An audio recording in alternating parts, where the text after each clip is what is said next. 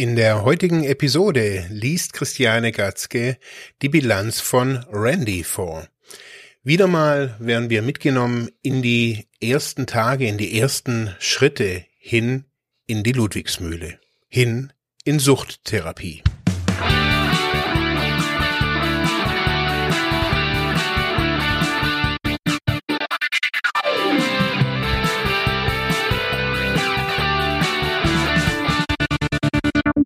Hallo und herzlich willkommen bei Freiheit ohne Druck. Mein Name ist Christiane und ich arbeite seit über 30 Jahren in der Drogentherapie in der Fachklinik Ludwigsmühle als Bezugstherapeutin.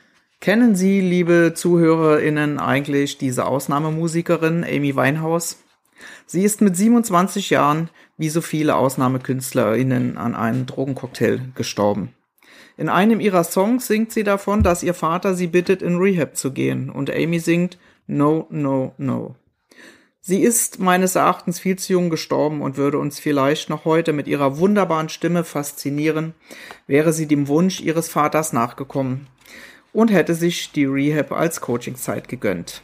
Viele unserer Patienten haben einen langen Weg und manchmal viele Anläufe hinter sich gebracht und jeder Anlauf hat etwas bewirkt. Körperlich und geistig fit werden, Kontakte pflegen, jemand zum Reden haben und so weiter hören Sie heute dazu die Bilanz von Randy.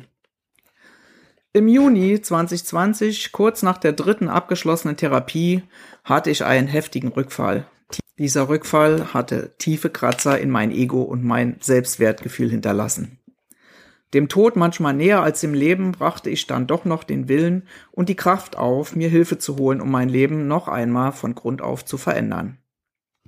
Nach mehrwöchigen Konsum beschloss ich mit Unterstützung meiner Familie erstmal nach Cleantime, also in eine Übergangseinrichtung nach Main zu gehen. Da meine Krankenkasse am Anfang die Therapiekosten nicht übernehmen wollte, wurden aus einigen Wochen vier Monate, bevor ich letztendlich am 1.12. in der Ludwigsmühle ankam. Ein wenig Anspannung in Nervosität spielt immer mit, aber ich muss sagen, dass ich mich eher freute, dass mein Weg endlich weiterging.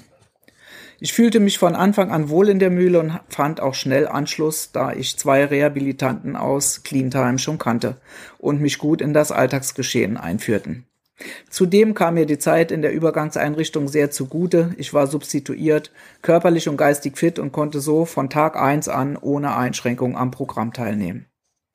In der Arbeitstherapie kam ich von Anfang an gut zurecht habe mich nach den üblichen zwei Wochen Ergotherapie und anschließenden zwei Wochen Hausputz entschlossen, meine nicht so ganz ausgeprägten Handwerkskünste zu vertiefen und konnte so an einem Projekt für meinen Sohn arbeiten.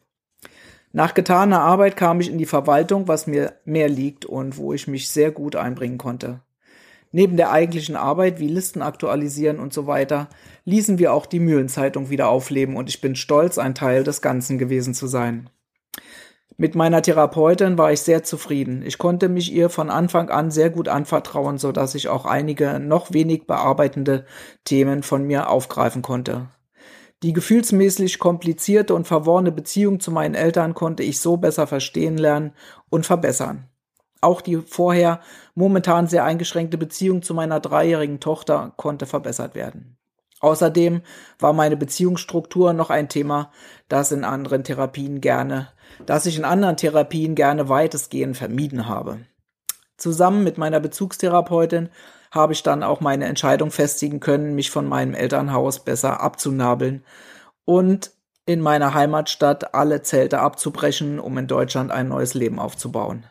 Beruflich will ich mit meinen 38 Jahren nochmal ein Studium im Bereich soziale Arbeit beginnen, um eventuell nach meiner Erfahrung im Suchtbereich, meine Erfahrung im Suchtbereich anwenden zu können. Ein besonderer Dank gilt auch einer anderen Bezugstherapeutin, die leitende spirituelle Kraft der Mühle, mit der ich einige Male tiefgreifende Gespräche führen durfte. Für mich persönlich ist spirituelle Entwicklung und Sinn im Leben zu finden elementar für ein zufriedenes und cleanes Leben. In den vorherigen Therapien ging ich jedes Mal ohne Übergang zurück ins bequeme Leben, wo ich mit meinen Eltern eine Versicherungsagentur führte. Eine Adaption hielt ich für überflüssig, was mir unter anderem immer wieder das Genick gebrochen hat. Somit geht mein Weg dieses Mal weiter in die Adaption Quellenhof nach Bendorf bei Koblenz und ich denke, dass dies endlich der Anfang vom Ende eines langen, schwierigen und ermüdenden Weges sein wird. Abschließend ein Zitat anstatt des üblichen 0815 Spruchs Schwimme nicht gegen den Strom, klettere aus dem Fluss. Liebe Grüße, euer Ron. Diesmal, liebe ZuhörerInnen, äh, war es nur eine kurze Bilanz, aber auch die war prägnant. Vielen Dank fürs Zuhören und wenn es Ihnen gefallen hat, dann ähm, empfehlen Sie mich doch weiter. Merci.